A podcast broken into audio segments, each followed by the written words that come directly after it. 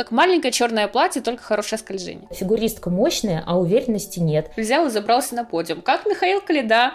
Может быть, это была ошибка ввода. Или молчаливый протест.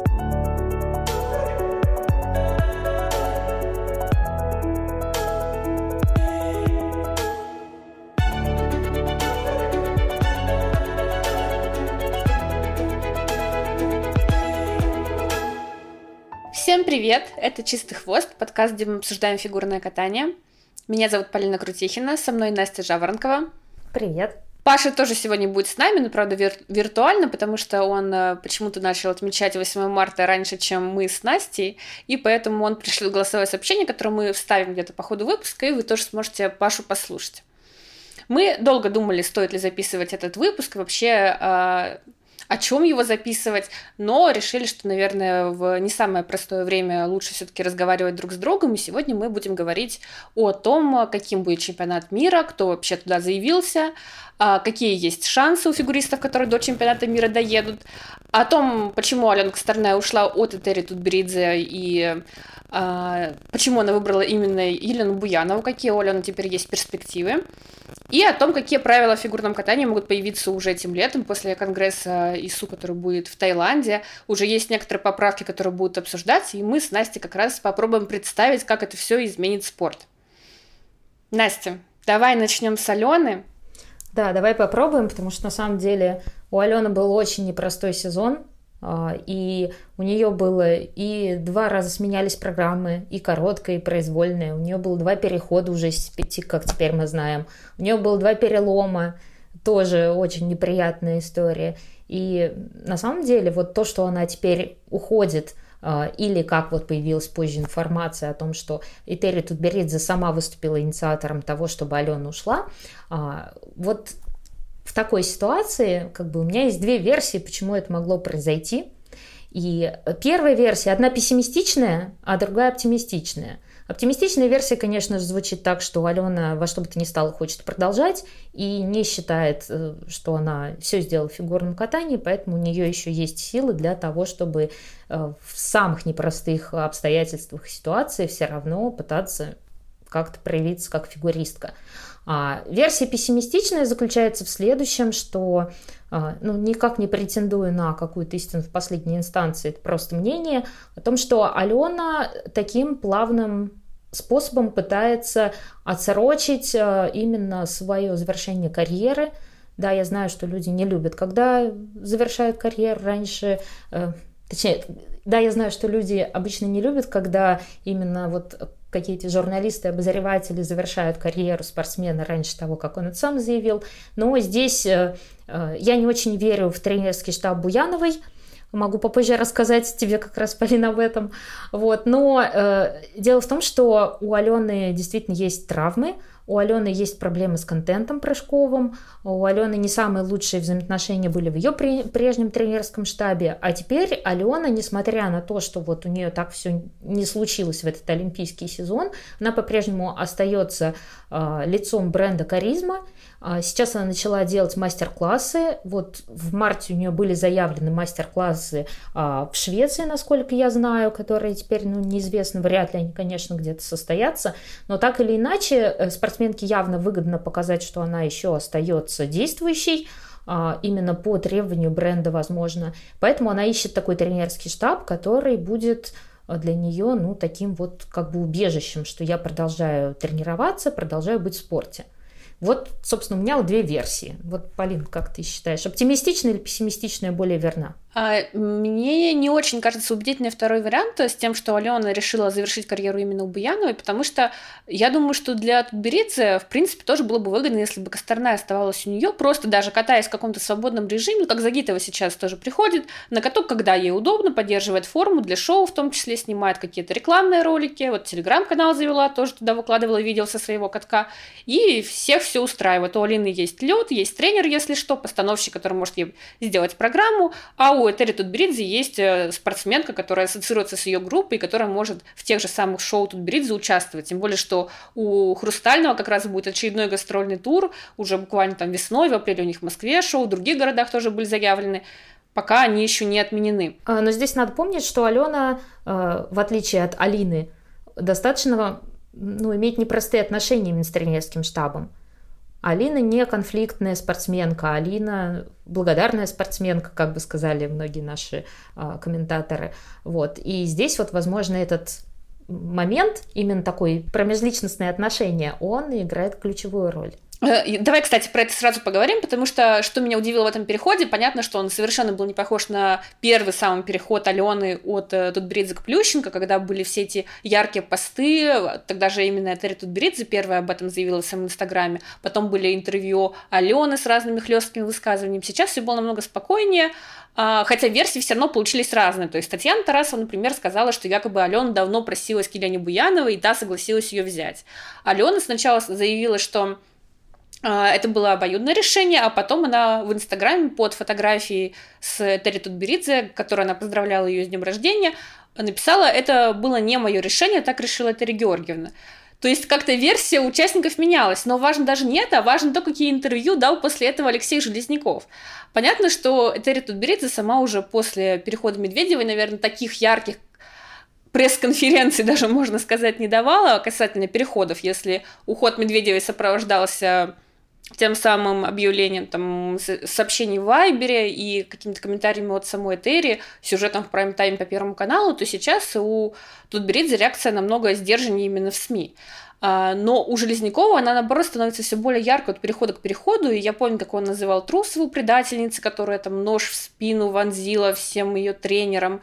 А сейчас про Косторную вообще заявила, что она была чемпионкой Европы, а стала никем, а для Буянова она будет балластом. И понятно, что, в принципе, эта позиция сошел с пьедестала это никто, которую изначально заявила Ирина Винера, потом она перетекла к Этери Тутберидзе, что это все транслируется в группе Хрустального, и какие-то предпосылки к этому есть, потому что там из восьми последних чемпионов Европы шесть выиграли ученицы Тутберидзе и два учени, учени, ученицы Алексея Мишина.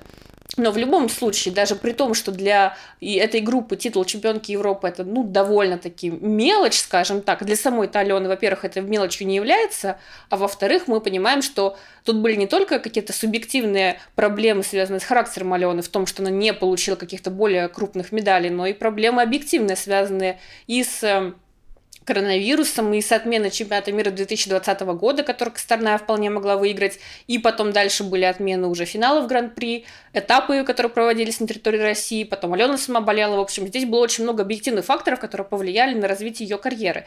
И, конечно, после этого читать все эти странные обвинение Алены в том, что она применяла свои там, медали и амбиции на понты, что она ходит на тренировки только ради рекламы, довольно странно. Вообще, если честно, я не до конца понимаю, почему до сих пор слова Железнякова как-то имеют какую-то ценность, э, когда он так негативно и огульно высказывается об ушедших ученицах, тем более если здесь ситуация такая, что спортсменка уходит не по собственной инициативе, и я думаю, что вряд ли бы Алена стала обманывать, говоря о том, что это инициативы Этери Тутберидзе.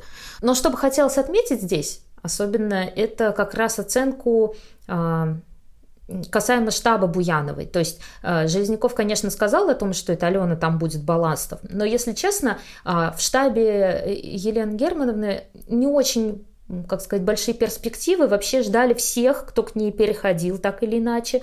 А это была и Анастасия Губанова, и э, Полина Цурская, и э, Мария Соцкого у нее занималась. То есть единственной известной ученицей Буяновой является Аделина Сотникова, которая, на мой взгляд, достаточно неоднозначно выиграла э, сочинские игры.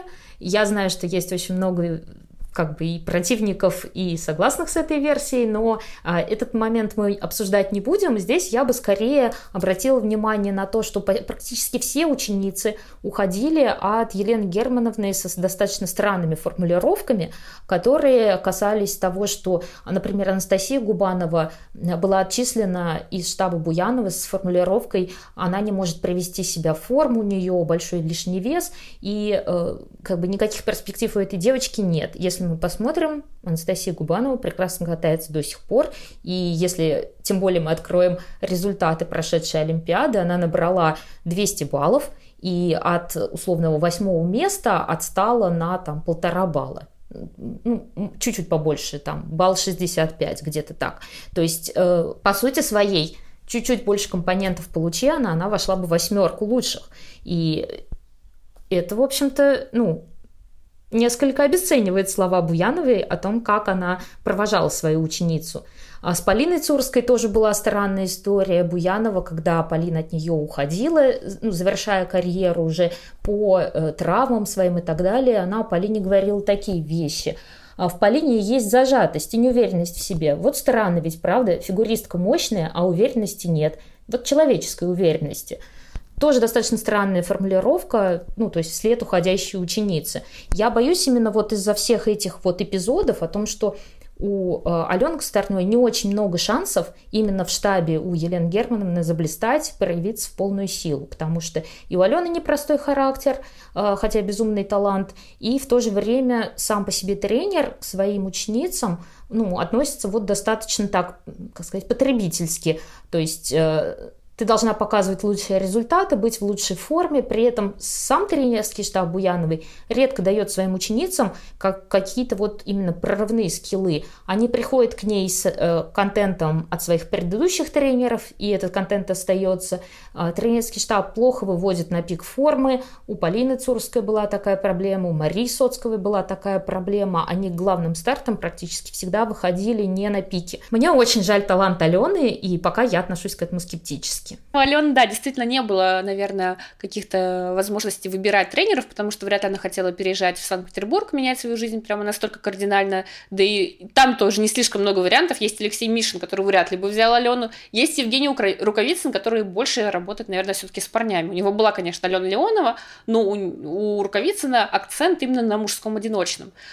Выбирать нужно было в Москве, и в Москве, опять же, не то чтобы большой выбор тренеров, которые согласились бы работать с Аленой. У Плющенко она уже побывала, Давыдов э, – это скорее тренер который работает с юниорками, и по формату, в принципе, близкому к формату работы Терри Тутберидзе. Есть Светлана Соколовская, у которой, как у Евгения Рукавицына, ее хорошего друга, тоже акцент на мужском одиночном. Ну и, видимо, методом перебора как-то выбор пал на Буянову. Была еще, наверное, Буцаева, и опять же у нее тоже как-то больше парней в группе. Мне интересно другое, насколько вообще у Алены есть большие перспективы попадать на какие-то крупные турниры. Мы, конечно, не знаем, когда вообще крупные международные турниры для нас состоятся. Э, в России, наверное, у Алены будет проще, с возможностью ездить на старты, потому что, скорее всего, опять же, те же самые этапы Кубка России возродятся полную силу. Но так или иначе, сейчас будут какие-то новые правила. Скорее всего, все-таки поднимут возрастной ценз. Но даже если мы посмотрим на те формулировки, которые предлагались во время Олимпиады, стали известны, точнее, во время Олимпиады, разрабатывались они раньше, а, они довольно лояльны для юниорок. Там больше всех пострадает Соня Акатьева, у которой неудачная дата рождения во второй половине года а, а не в первой, но, допустим, Самоделкина, Петросяна не успеют выйти а, во взрослые уже по таким правилам. Если ничего не пересмотрят и ИСУ не решит а, радикально все, там, мы теперь допускаем фигуристок только возраста 20+. Но вряд ли такое будет, потому что это не в интересах даже той же самой Японии и США.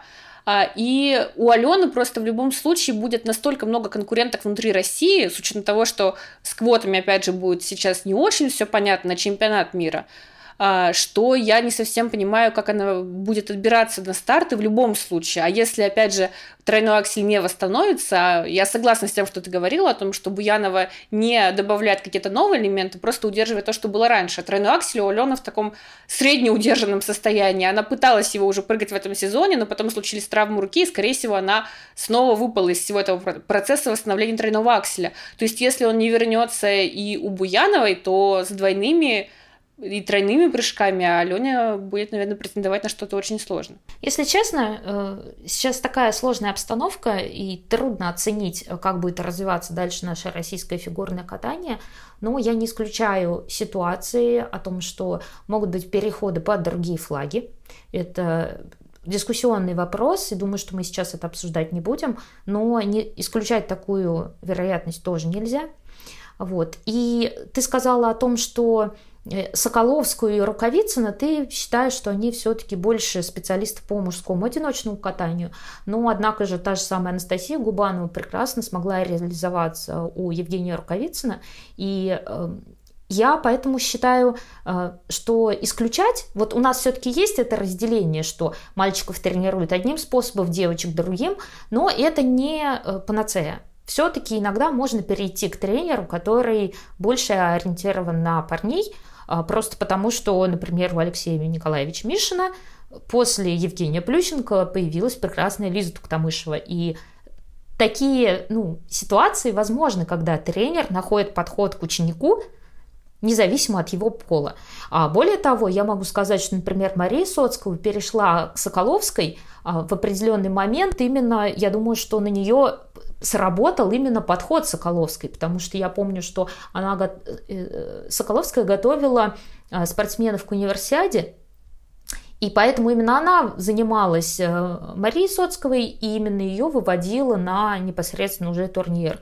И там был такой достаточно милый момент, когда они уже сидели в Киссен-Край, и э, Соколовская говорила, Маша выступила с ошибками, но тем не менее вот этот вот милый момент, не переживай, Маша, скоро все будет хорошо, вот как-то так вот убеждал ее э, тренер, и думаю, что этот момент мог бы послужить таким вот ключевой точкой, когда Мария решила, что она перейдет внутри того же ЦСКА от одного тренера к другому.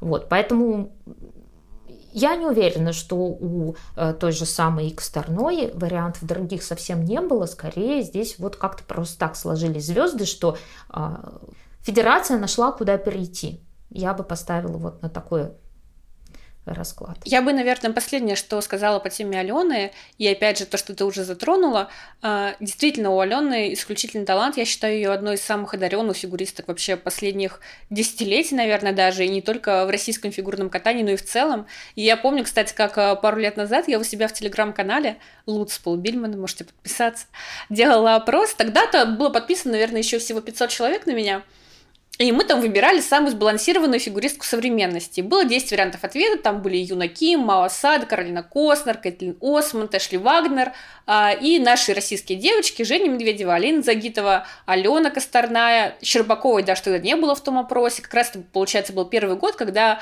Трусова, Щербакова и Косторная вышли во взрослые. И, в общем, Алена победила с гигантским отрывом, там 49, что ли, процентов человек проголосовали за нее. То есть, представьте, там у Юны Ким 10 процентов, у Мао Асады там 7 условно, у Кейтлин Осман примерно 2, и у, и у Алены Косторной 49. И причем я этот опрос завела, потому что я на англоязычном форуме Golden Skate прочитала похожую тему, там тоже выбирали самую сбалансированную фигуристку, то есть даже не самую компонентную, а ту, у которой и вторая оценка, и первая, они находятся в балансе. И многие зарубежные пользователи, они тоже отмечали именно Алену среди всех современных э, одиночниц. А я потом уже, спустя, получается, два года провела аналогичный опрос, и сейчас уже, естественно, победила Камила Валиева, тоже с гигантским отрывом. Но Алена все равно осталась там в топ-3.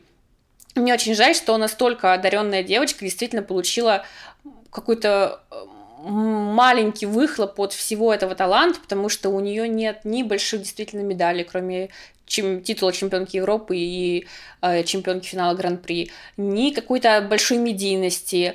Э, там Аня Щербакова сейчас победительница Олимпиады, Камила Валиева победительница Олимпиады в командном турнире, Саша Трусова девочка, которая прыгнула 5 квадов на Олимпиаде. А Алена как-то на фоне всего этого немного уходит в тень. Не для нас, людей, которые постоянно смотрят фигурное катание, а для тех, кто смотрит его раз там в 4 года или раз в год на чемпионатах мира. Спонсорство, спонсорство тоже, скорее, сейчас более сильное у Ани и у Саши, у Камилы, чем у Алены. И действительно, как-то очень обидно, что у Алены не получилось все это реализовать. И даже каких-то классных программ, которые можно было бы сейчас пересматривать, она тоже не успела скатать, за исключением того же Ангела. Ну, «Сумерки» спорная постановка с точки зрения именно хореографии, может быть, образом. Но Алена настолько с драйвом все это катала, что я тоже готова пересматривать эту программу. После этого какой-то уже был спад, потому что работа Шеленбурн производилась в то время, когда у Косторной не было кондиции выкатывать эти сложные программы, она максимально их упрощала, забывала шаги, а, как-то разгружала дорожки. И когда она вернулась к Тутберидзе, тоже знаковых постановок не случилось. Была, наоборот, какая-то постоянная путаница, чехарда и попытки перестроить программы, чтобы они получались лучше, но из этого Алена не успевала их накатать.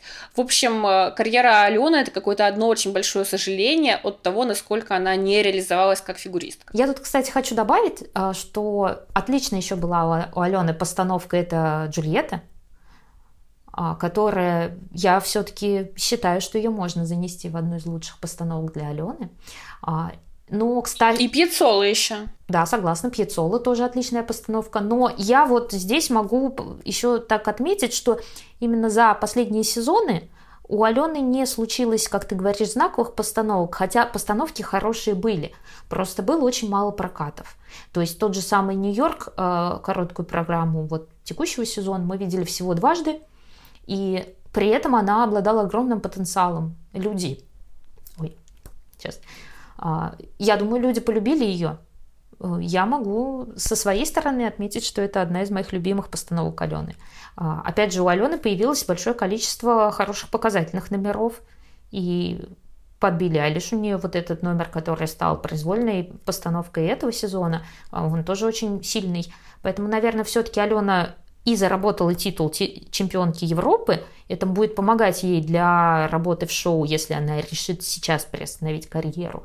Вот. И в том числе показательные номера у нее тоже очень сильные, характерные. Это тоже делает ее очень привлекательной фигуристкой для приглашения в шоу. Другое дело, что мы сейчас в таком подвешенном состоянии, что совершенно непонятно, что будет с российским фигурным катанием, и будем ли мы вообще представлены на иностранных льдах, скажем так, а не только в России. Ну, давай как раз перейдем к чемпионату мира, где мы не будем представлены, к сожалению. А, но не только мы, что меня удивило, когда я посмотрела списки. Сначала в первой версии не было Луны Хендрикс, и э, все пользователи как-то очень оживились на эту тему, потому что еще недавно ее брат Юрий, который ее тренирует, в том числе давал интервью, в котором она сказала, что Луна вряд ли выиграет чемпионат мира, но не говорю о том, что она в принципе туда не поедет. Потом Луна добавилась уже в эти списки, но там так и не появилась китайская сборная. Я сейчас еще раз проверила, ее все еще нет, а дедлайн уже прошел. И сейчас э, по Твиттеру, когда в Твиттер еще можно было заходить, распространялись разные версии того, куда пропала китайская сборная в полном составе, потому что, понятно, там Суихай, наверное, никто не ждал. Они, очевидно, завершили карьеру после домашней Олимпиады. Но Боинцзинь вполне могу поехать, Пенгцзинь, китайские танцоры. В общем, у них было по одной квоте во всех видах, кроме пар. В парах у них их три. И никто никаких официальных комментариев не давал. А, есть разные версии. Есть версия, что, например, у китайцев возникли проблемы с вакцинацией, что у них не было нужных прививок для того, чтобы полететь во Францию.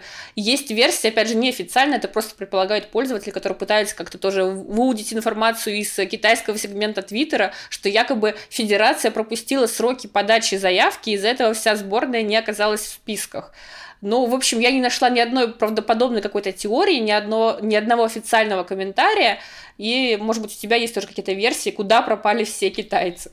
А, ну, относительно того, что пропустили сроки подачи э, списков, в это я не верю однозначно, просто потому что мы уже имеем комментарий про Луну Хендрикс, о том, что ее федерация как раз именно что забыла подать документы, и им пришлось связываться с президентом ISU Дайкемой о том, что вот произошла такая вот ошибка, мы признаем свою вину, но просим включить нашу спортсменку. И Луна была добавлена. То есть, если бы случилась аналогичная проблема у китайских спортсменов, я думаю, что тоже там как-то на административном уровне эту проблему бы решили.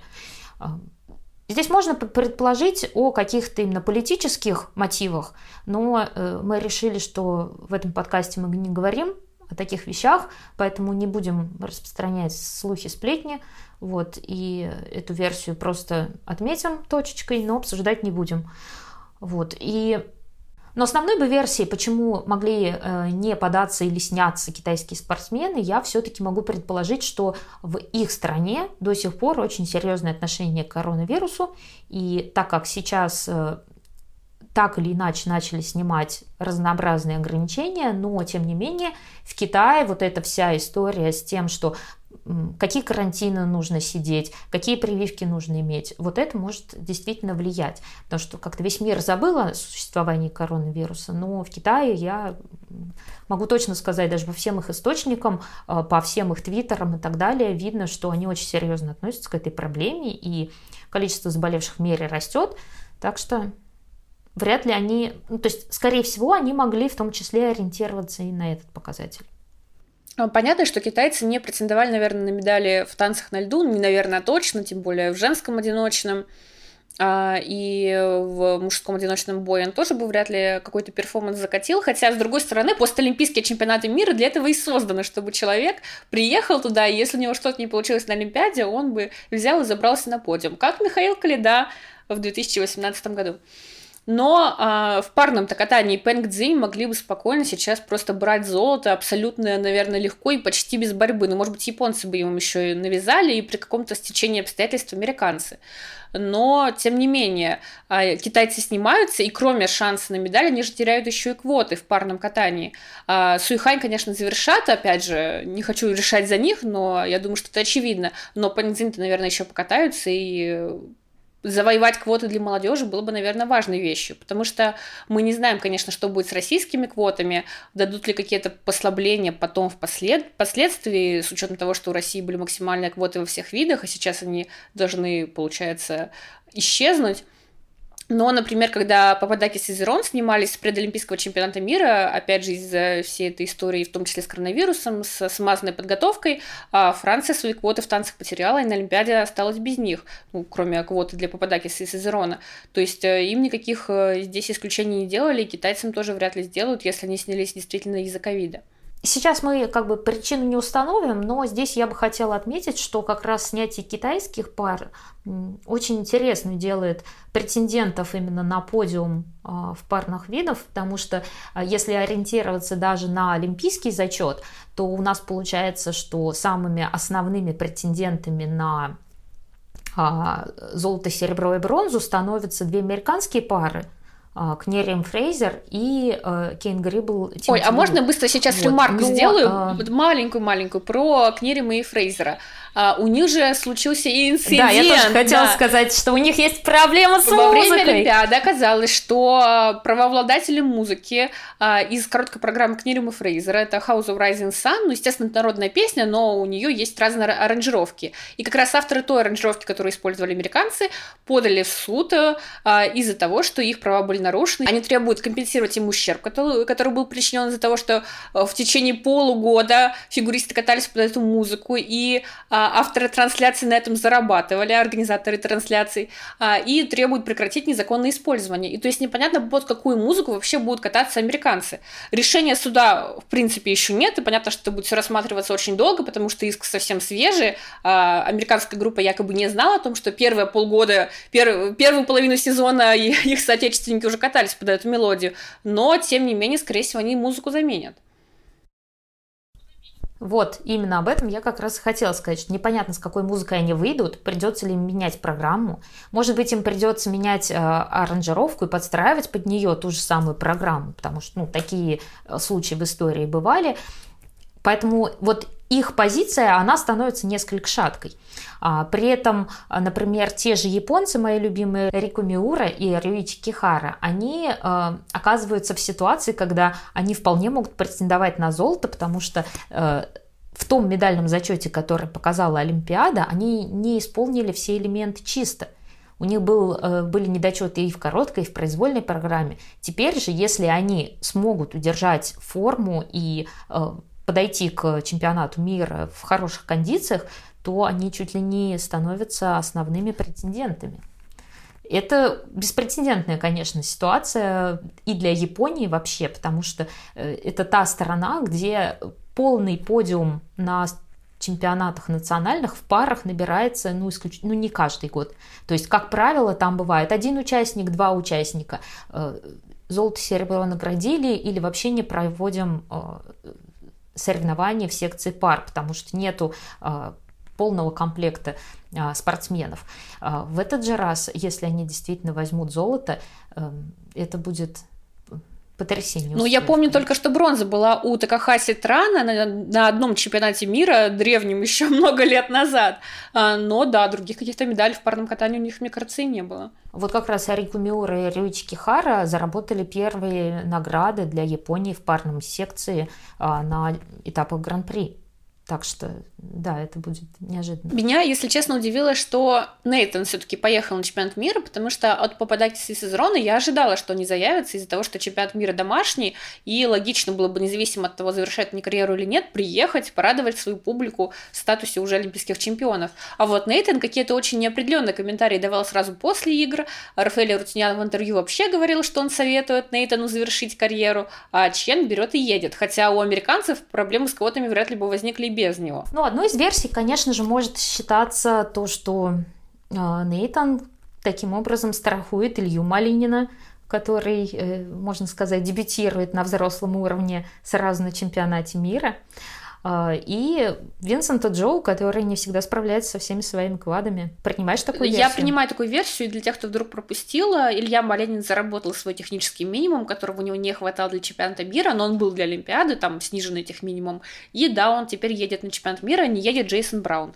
Винсента никто снимать не стал, и, а, насколько я понимаю, это может быть связано с тем, что ну, вряд ли это какая-то компенсация Винсенту за то, что он пропустил э, почти всю Олимпиаду, просидев на карантине сразу после командного турнира. Скорее, причина здесь в том, что когда выбирали, кому ехать на, на чемпионат, на Олимпиаду после чемпионата США, у них же была сложная система критериев, и там как раз у Винсента положение было лучше, чем у Брауна. То есть, фактически, судьба третьей квоты решалась между Брауном и Малининым, а не между Брауном, Джоу и Малининым. У Джоу было больше преференций за счет первой половины сезона, который он провел хорошо. Так что, да, Брауна не будет, будет Малинин, и тоже вообще непонятно, какие у Ильи теперь есть шансы на подиум, потому что он неплохо выступил на э, челленджерах, где он сработал свой тех минимум, хотя не настолько хорошо, как на чемпионате США. Такого классного перформанса там не было. Но, с другой стороны, на чемпионате мира и конкуренция теперь будет пониже. Опять же, мы уж теперь точно знаем, что не едет Ханю, не будет никого из наших мальчиков, не будет Боина, то есть, в принципе, есть вполне шанс попасть, по крайней мере, в топ-5. Ну, на самом деле, про Илью я бы не, не сказала, что он не так круто выступил, просто а, в короткой программе он э, был очень осторожен, а когда он рисковал с квадами в короткой программе, он как раз не смог набрать этот э, тех минимум, поэтому в этот раз он выступил в короткой без четверных, а в произвольной, ну да, у него были ошибки, но так или иначе он там единственный заходил на 4 квада, что, в общем-то, ну, сделал этот турнир в определенном смысле слова интереснее, а в то время как все остальные пробовали максимум один четверной. Ну хорошо, какие расклады в танцах? Габриэла и Гийом, скорее всего, берут золото, если не будет никаких форс-мажоров. А второе, третье место Чок Бейтс, Хаббл Донахью. Кто будет выше? Или, может быть, Генер Фабри вообще заедут на подиум, наконец-то. Я этого очень давно жду, потому что я им сильно симпатизирую, мне не нравится больше, чем предыдущая итальянская топ-пара Капеллини Ланотте. И при всем при том, что, понятно, у них есть некие такие объективные сложности с тем, что а, партнеры практически одного роста, это в танцах не очень хорошо, нужно, чтобы партнер был чуть выше, но и не сильно выше партнерши, не так, как в парном катании. Но, в общем, тем не менее, мне нравится именно и программа у Генер Фабри, и то, насколько классно они скользят, так, может быть, немного олдскульный еще, раскатисто, но это как раз та самая классика, которая не, не стареет. Как маленькое черное платье, только хорошее скольжение. А, ну, у Гриньяр Фабри мне очень нравится их э, танец под а, Майкла Джексона. Это, конечно, просто мастер-класс по тому, как нужно поставить танец, даже если тебе абсолютно чужда тематика э, вот именно этих уличных танцев. А вот. Но э, если выбирать между именно двумя американскими парами, я ставлю на то, что американцы будут пытаться занять подиум, просто потому что непосредственно на Олимпийских играх и вообще по сезону, например, те же самые Чок Бейтс постоянно ошибались. Э, для них это шанс реабилитироваться, а при этом у Хаббл Донахью у них просто очень сильное классное катание именно по качеству. И именно вот этой вот технической своей сильной стороной они будут брать.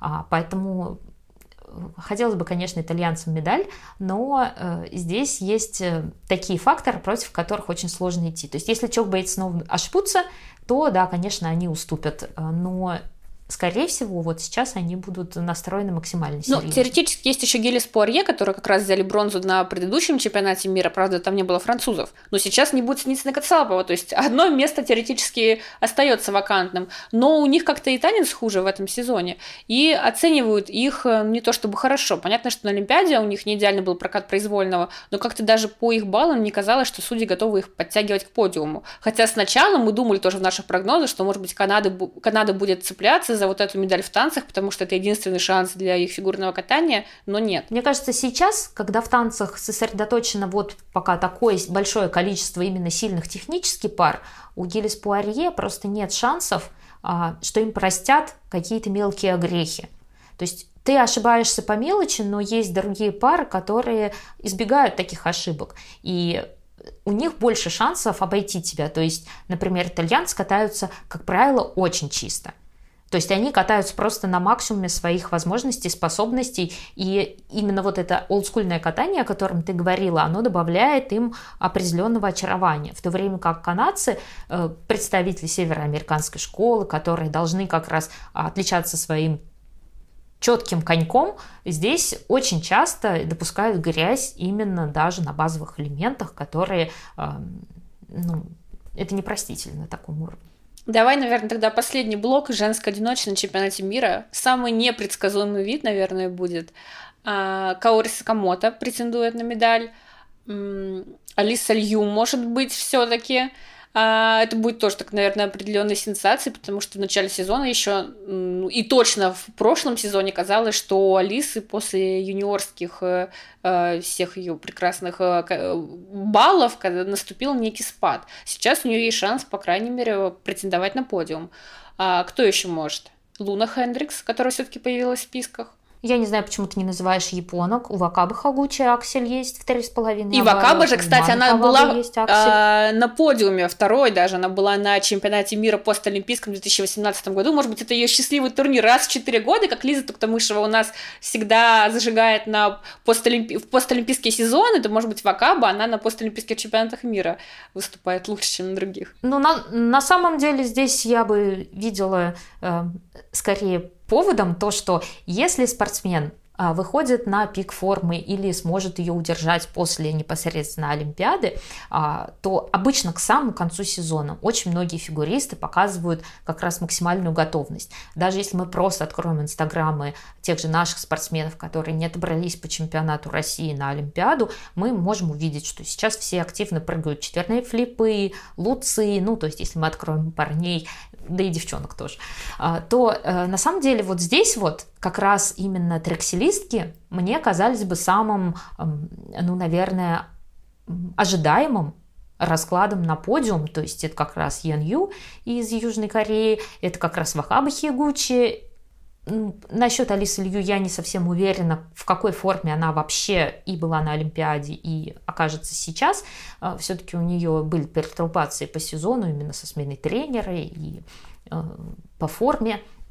Но так или иначе, здесь я бы вот ставила на то, что не факт, что Каори Сакамото сможет поддержать свое лидерство после Олимпийских игр. Там она взяла бронзу именно на чистом прокате, на классе. Вот. Э, теперь же, мне кажется, вот э, трекселистки могут ей помешать стать чемпионкой мира. То есть вот здесь, ты думаешь, не сработает та самая тенденция, которая тоже была в Милане в 2018, что бронзовая призерка Олимпиады берет золото в обход первого и второго места. Ну тогда Женя Медведева не поехала, Алина Загитова а, не попала на подиум, и как раз Кейтлин Осман с третьего места Олимпиады стала первой на чемпионате мира. Возможен повтор 2018 года или невозможен? Здесь, конечно же, зависит и от самих спортсменок, насколько они будут чисто кататься. То есть то же самое и Сакамото нужно откататься так же максимально чисто, как она это делала на Олимпиаде. Но также может повлиять и э, ситуация с тем, что э, японцы после всех предыдущих турниров, которые проходили вот в это э, коронавирусное время, э, они сажали всех своих спортсменов на карантин по возвращении. Вот если такая же ситуация повторилась и после Олимпиады, то здесь, конечно, даже мои прогнозы о трикселях Вакаба Хикучи не смогут помешать Сакамото, но и сама Сакамото вряд ли сможет э, удержать форму и э, выступить чисто на чемпионате мира. Последнее, что мы хотели обсудить, хотя это очень масштабная тема, может быть, мы к ней еще будем возвращаться ближе к Конгрессу АСЮ, какие поправки могут принять э, в действующее правило. Мы всегда помним о том, что как раз постолимпийские конгрессы являются самыми важными, потому что это такая смена всего, можно уже не ориентируясь на то, что скоро Олимпиада, и ни в коем случае нельзя фигуристов заставлять приспосабливаться к новым там правилам, а, ограничениям, бонусам и так далее – можно все про это забыть. Сейчас мы начинаем новый цикл.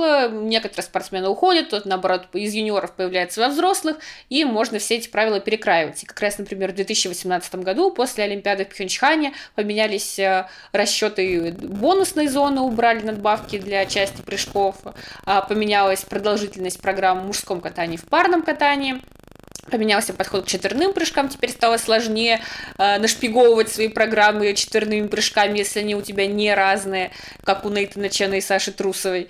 Так вот, а на самом деле сейчас мы видим только малую часть поправок, потому что их будет намного больше. Если открыть программу любого конгресса, можно заметить, что иногда и по 300, по 400 предложений рассматривается. И это далеко не всегда какие-то фундаментальные вещи, очень часто обсуждаются разные бюрократические вопросы в духе переименования одного вида в другой вид, там короткий танец поменяли на ритм танец и так далее.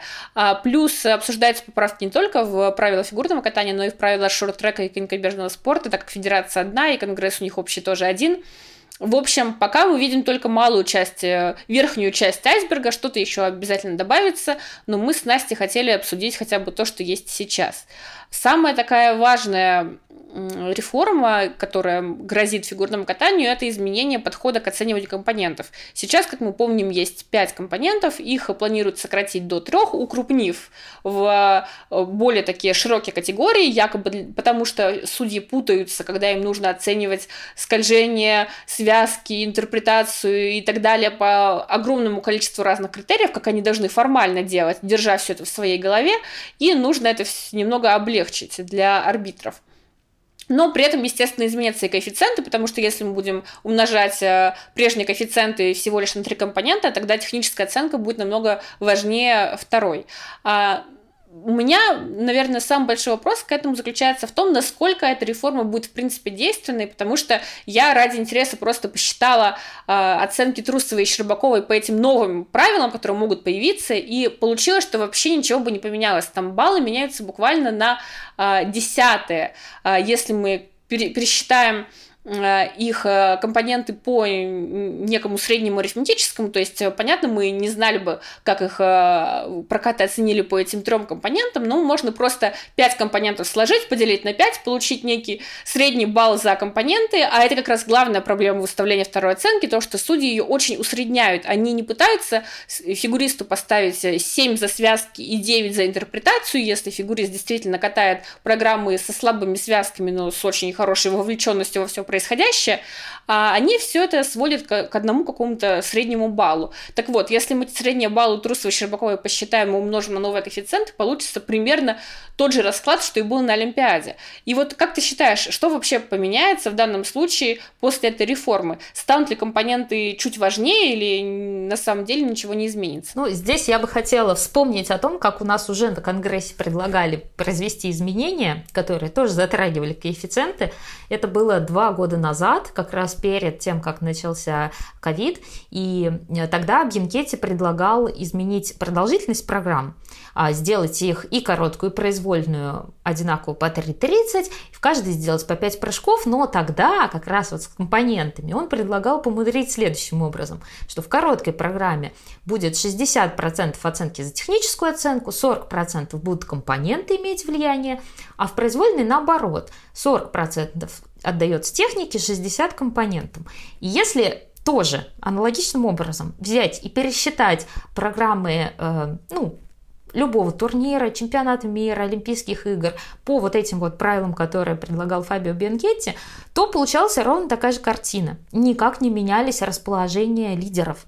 Все оставались ровно на тех местах, потому что компоненты сейчас отличаются даже вот если взять условного Джейсона Брауна и там, не знаю, нашего Александра Самарина и сравнить их компонентную оценку, она там, ну там 2, 3, ну максимум 5 баллов, в то время как в техническом а, аспекте 2, 3, 5 баллов – это даже не тройной прыжок, да, сделанный на плюсы. Вот. И получается, что э, тех, техническая оценка настолько сильно превалирует над компонентной, э, что не так важно, как будешь манипулировать, с, с какими коэффициентами или как много у тебя будет параметров во второй оценке. Скорее важно, как ее именно будут оценивать судьи. Когда везде ставятся девятки, ну то есть э, любой фигурист стопа катается на девятке. Редко кто начинает кататься на семерке, редко кто, как вот ты правильно сказала, ну, получает э, в каком-то одном сегменте семерки, в другом девятки, да, то есть перформанс был отличный, но э, уровень владения коньком неудовлетворительный. Плющенко на Олимпиаде вот в Сочи, вот там это... у него один судья только поставил ему балл за связки там 4 с чем-то, а остальные поставил э, сильно выше, но непонятно, может быть, это была ошибка ввода. Или молчаливый протест.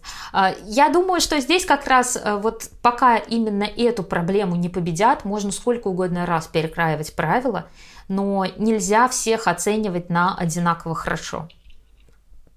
И здесь, конечно, могли бы помочь какие-то вещи, связанные с тем, что а, сделайте квалификацию, в которой не прыгают прыжки. Пусть спортсмен откатает все свои связки, дорожку шагов, покажет, насколько он круто владеет коньком, и судьи на это посмотрят и себе поставят в уме галочку, насколько они считают скольжение этого фигуриста хорошо. Ну, к примеру. А, но, тем не менее, здесь пытаются пока манипулировать именно с цифрами, и насколько это будет действенно, пока непонятно просто, потому что э, каждое изменение правил приносит нам какие-то новые судейские ошибки, которые мы еще вообще не знаем и не можем предполагать. Пока э, вот это все не произойдет, не попробуется системой, э, первые там год-два возможно, мы будем получать вообще очень странные протоколы, если эти правила... Вот придут. я как раз об этом хотела сказать, вспомнить Неблихорн Трофи 2014 года, когда пытались ставить эксперименты в мужском одиночном с разделением бригады на судьи, которые ставили оценки за э, надбавки за качество и оценивали часть компонентов. А другие судьи, они оценивали только компоненты. В общем, там такая была непростая система. Можете открыть протокол и посмотреть, как выглядела такая табличка. А, и там были очень крупные разрывы в баллах между некоторыми судьями. То есть, например, у Джейсона Брауна за связки и скольжения судьи ставили ему э, оценки в пределах полутора баллов. То есть, очень большой разбег. Получается, что некоторые считали, что Браун скользит очень хорошо, другие считали, что он скользит средне. У Михаила Бжезины вообще получалось за скольжение от 6,5 до 8,25, а за интерпретацию от 7,25 до 9 баллов. То есть, тоже один арбитр считает, что Бжезина интерпретирует программу как юниор, другой считает, что он интерпретирует программу как э, э, бог практически на льду. И здесь я тоже боюсь того, что если какие-то э, мощные реформы в компонентах произойдут, то первое время будем наблюдать в протоколах какую-то совершенно э, странную ситуацию, когда судьи вообще не могут договориться, как они оценивают э, один и тот же компонент. А это всегда очень дискредитирует судейство, потому что зрителям начинает казаться, что судьи ничего не понимают и вообще сами не могут между собой решить, что они понимают под хорошим скольжением или под э, отличной интерпретацией. Здесь есть еще один тонкий момент. Это судьи, которые сами не были фигуристами, сами не катались, но им приходится оценивать и скольжение, и связки. И, возможно, как раз такой реформой пытаются решить именно эту проблему. Хотя э, не исключено, что было бы лучше э, разделить судейскую бригаду и на именно элементы, которые относятся к хорошему владению коньком, посадить, оценивать их только тех людей, которые имеют а, определенные спортивные разряды и могут оценивать не только а, по насмотренности, но и потому, что они хорошо представляют себе именно физику самого вот этого процесса. Еще одно интересное изменение – это возвращение квалификационного раунда на чемпионатах мира сезон 2024-2025, то есть в середине цикла. В квалификации фигуристы будут катать произвольные программы, что увеличит продолжительность соревнований до 8 дней, из-за этого уберется один день официальных тренировок. Это не какая-то новинка, последний раз квалификация была на чемпионате мира 2012 года, а, и в этой квалификации не будут участвовать все топы, то есть не придется условные Трусовой, Щербаковой и Нейтану Чену катать а, три программы на соревнованиях. В квалификацию будут попадать те, кто по рейтингу, не знаю, как она будет определяться, или по результатам текущего сезона, сезона а, не может претендовать на попадание в короткую программу автоматом. По идее, это должно увеличить популярность фигурного катания в тех странах, где оно сейчас еще не очень развито, заставить их как-то покупать трансляции, платить за эти права, потому что сейчас ASU показывает им фигурное катание бесплатно на YouTube-канале. И, кроме того, стимулировать людей, которые сейчас э, в странах с неразвитой федерацией фигурного катания не хотят им заниматься, потому что это дорого, бесперспективно, все равно не попаду в короткую программу даже на чемпионат мира, просто туда не попаду, квот не хватает. А стимулировать их заниматься. А, потому что в любом случае, даже если ты, может быть, и не берешь какие-то медали на чемпионате мира, даже не попадаешь в топ-10, а просто там оказываешься, это может дать тебе некие привилегии, например, даже привлечь спонсора, чтобы он оплачивал тебе тренировки или гарантировать какой-нибудь грант от твоего университета или, в принципе, возможность туда поступить на, на льготных основаниях.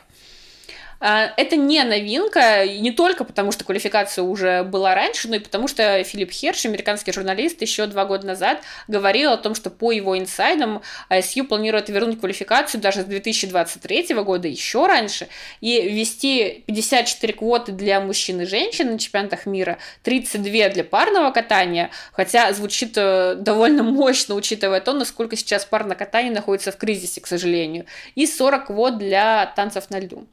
И в итоге 24 одиночника должны были бы попадать в короткую программу напрямую, а 12 из э, квалификации. И, соответственно, в танцах и парах тоже бы не все потом автоматом попадали в короткую программу.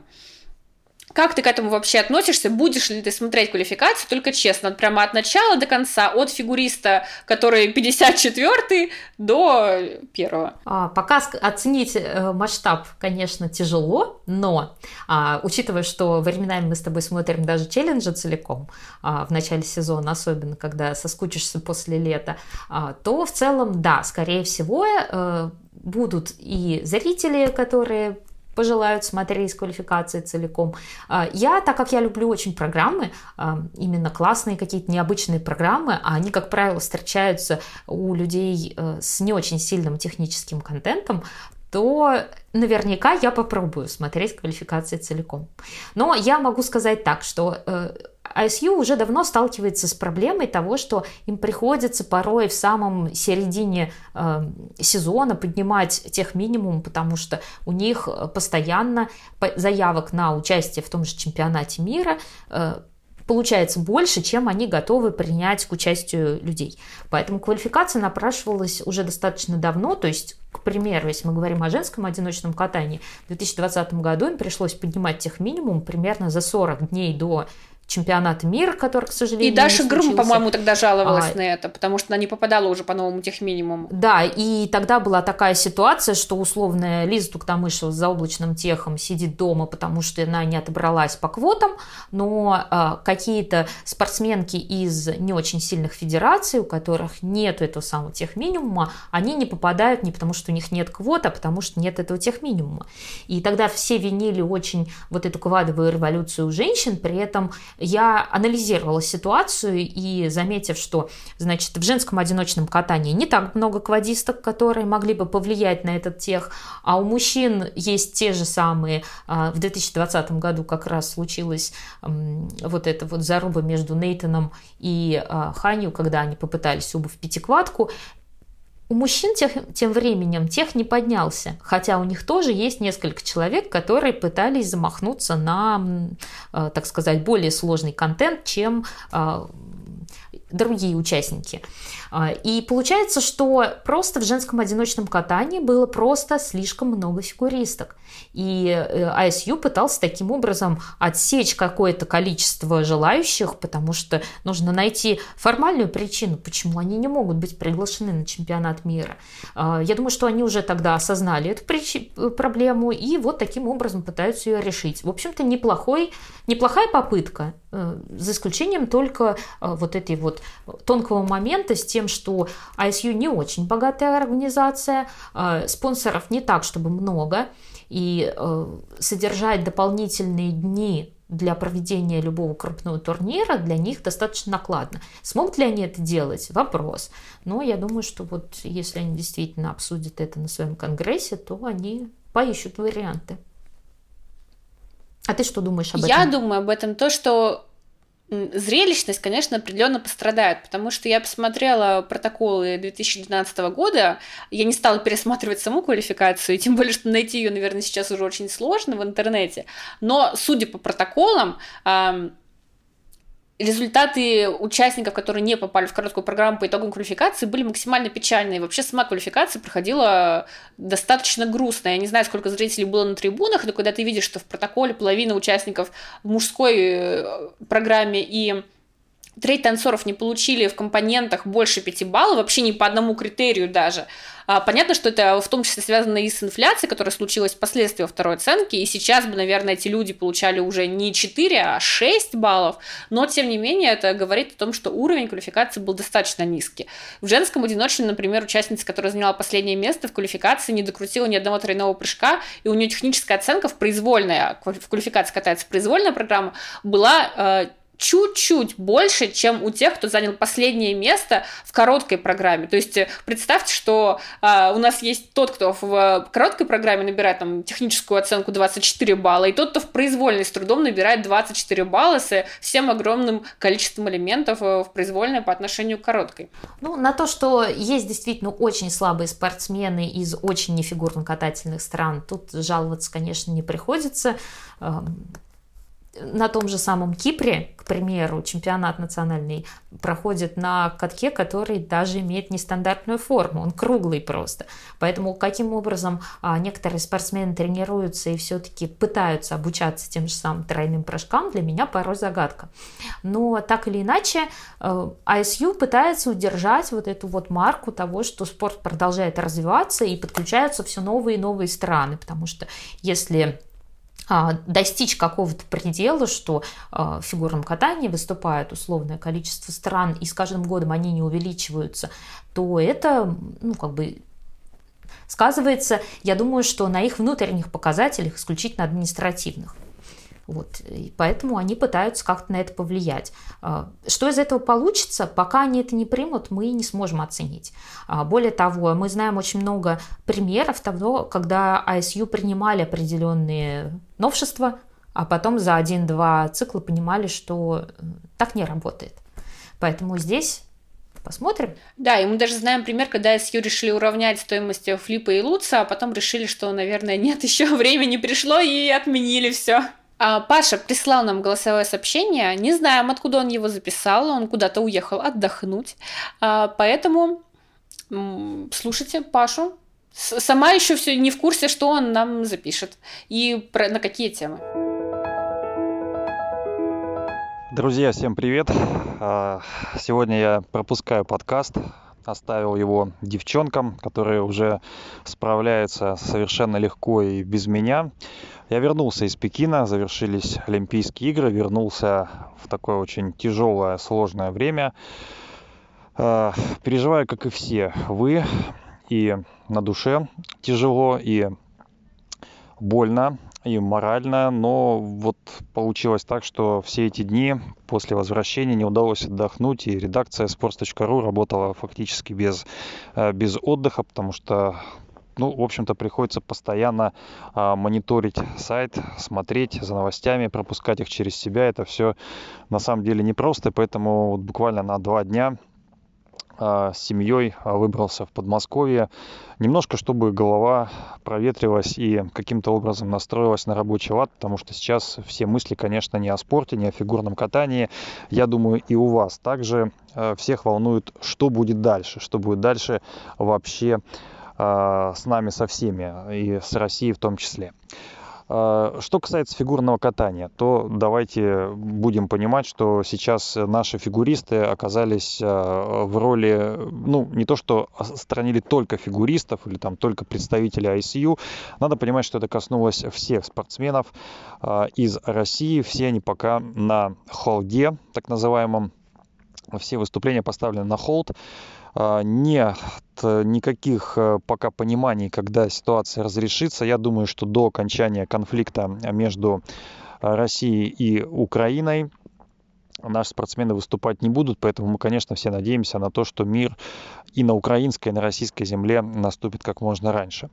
А, что касается а, чемпионата мира, то, ну, наверное, все понятно, да, этот чемпионат мира будет без наших фигуристов. С одной стороны, это неправильно, потому что потому что должны выступать сильнейшие, а, потому что спортсмены никак не связаны, наверное, с, поли с политическими а, лозунгами, но и отделять спорт от политики тоже неправильно, поэтому а, понятная ситуация, понятная реакция. Я думаю, что нужно подождать, потерпеть. Дальше уже будут какие-то дальнейшие ходы. Но еще раз повторю, что сейчас настолько спорт не, не важен, не соизмерим с тем, что происходит на наших западных границах, поэтому я думаю, что сейчас э, никто э, не готов э, рассуждать об этом как о какой-то там трагедии для спортсменов и так далее. Думаю, что Олимпиада это был главный старт, и возможно, что, кстати говоря, международные старты, они э, не будут и в следующем году, нужно к этому готовиться, э, нужно понимать, что делать э, с нашим спортом дальше, как жить, как его, скажем так, импорта замещать. Что касается Алены Косторной, я, конечно, тоже выскажусь, потому что переход понятный. Он, конечно, не так резонировал, как э, переход Алены от э, Тутберидзе к Плющенко, э, поспешный и такой резкий. Это случилось, напомню, в пандемийный сезон. Ну, сейчас, в общем-то, понятно было, что Косторная, наверное, совершила несколько таких импульсивных ошибок. Возможно, и не стоило вообще возвращаться обратно к Тутберидзе, я не считаю уход от Тутберидзе ошибкой, скорее всего, как раз вот этот самый буйный нрав и желание перемен от Алены, оно должно было как-то перевесить но э, возвращение назад, вот э, то покаяние, которое мы видели в эфире Первого канала, оно, конечно, было, на мой взгляд, чересчур, чересчур странным. И даже те поклонники Алены, которые, в общем-то, за нее болели, переживали, в том числе наш замечательный автор Иван Кузнецов, вот они как-то пересмотрели свое отношение к Алене. И, в общем-то, возвращение показало, что э, ничего хорошего не случилось. И дело даже не в, не в травмах, а в том, что Алена уже не способна была к такому а, тренировочному процессу, который есть, э, вот этот вот э, бесконечный молот и наковальня а, есть в группе Тутберидзе. И, конечно, какие-то, какая-то та свобода, которую мы а, ждали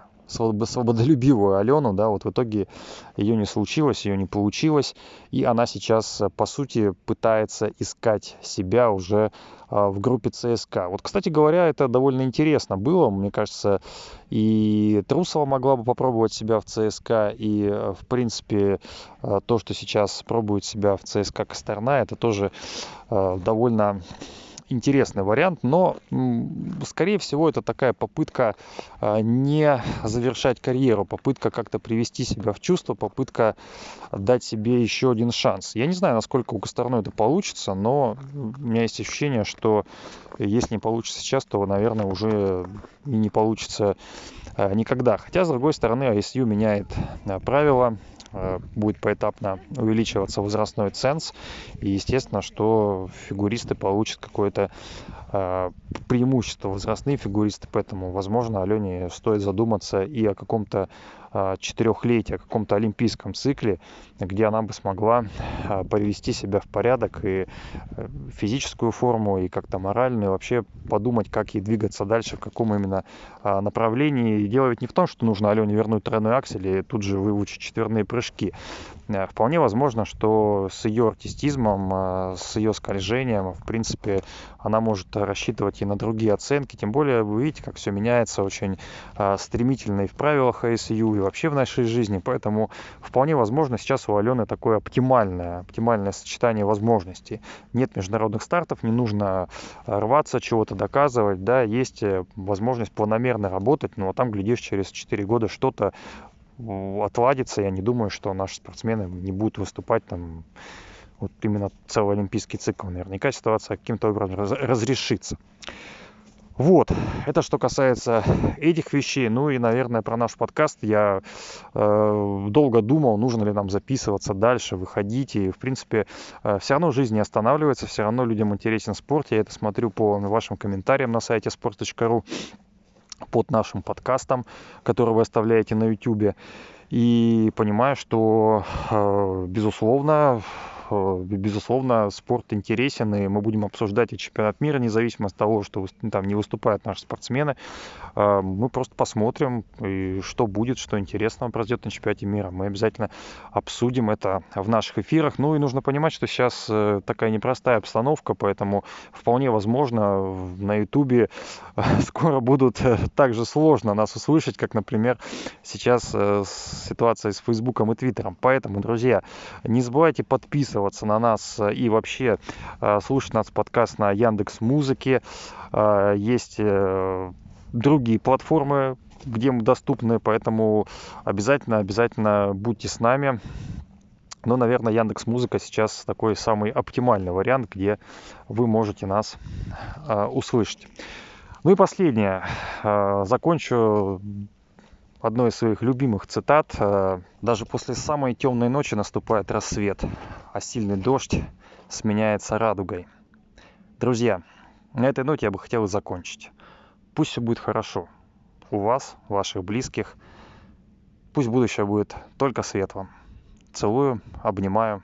Всем пока. А я на самом деле хочу признаться, что я очень сопротивлялась записи этого подкаста. А, мне казалось, что это будет очень тяжело, но тем не менее меня убедили в том числе и комментарии под нашим прошлым подкастом о том, что контент-мейкеры должны продолжать делать э, контент, потому что людям тоже надо как-то чувствовать, что э, жизнь идет, и отвлекаться от э, сложной ситуации, в которой мы все сейчас оказались.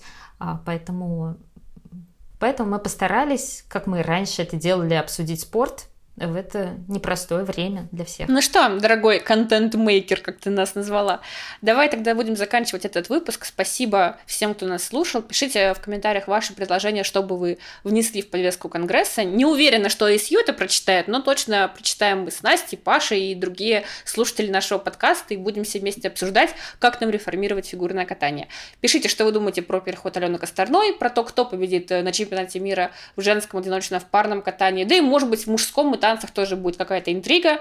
Постолимпийские чемпионаты мира, как мы уже сказали, для этого и созданы. Это был подкаст «Чистый хвост». Слушайте нас на всех платформах, на Apple подкастах, Яндекс Музыке, Spotify, а, на Ютубе тоже можете продолжать нас слушать. В общем, спасибо еще раз, что вы были с нами этот час, и всем пока.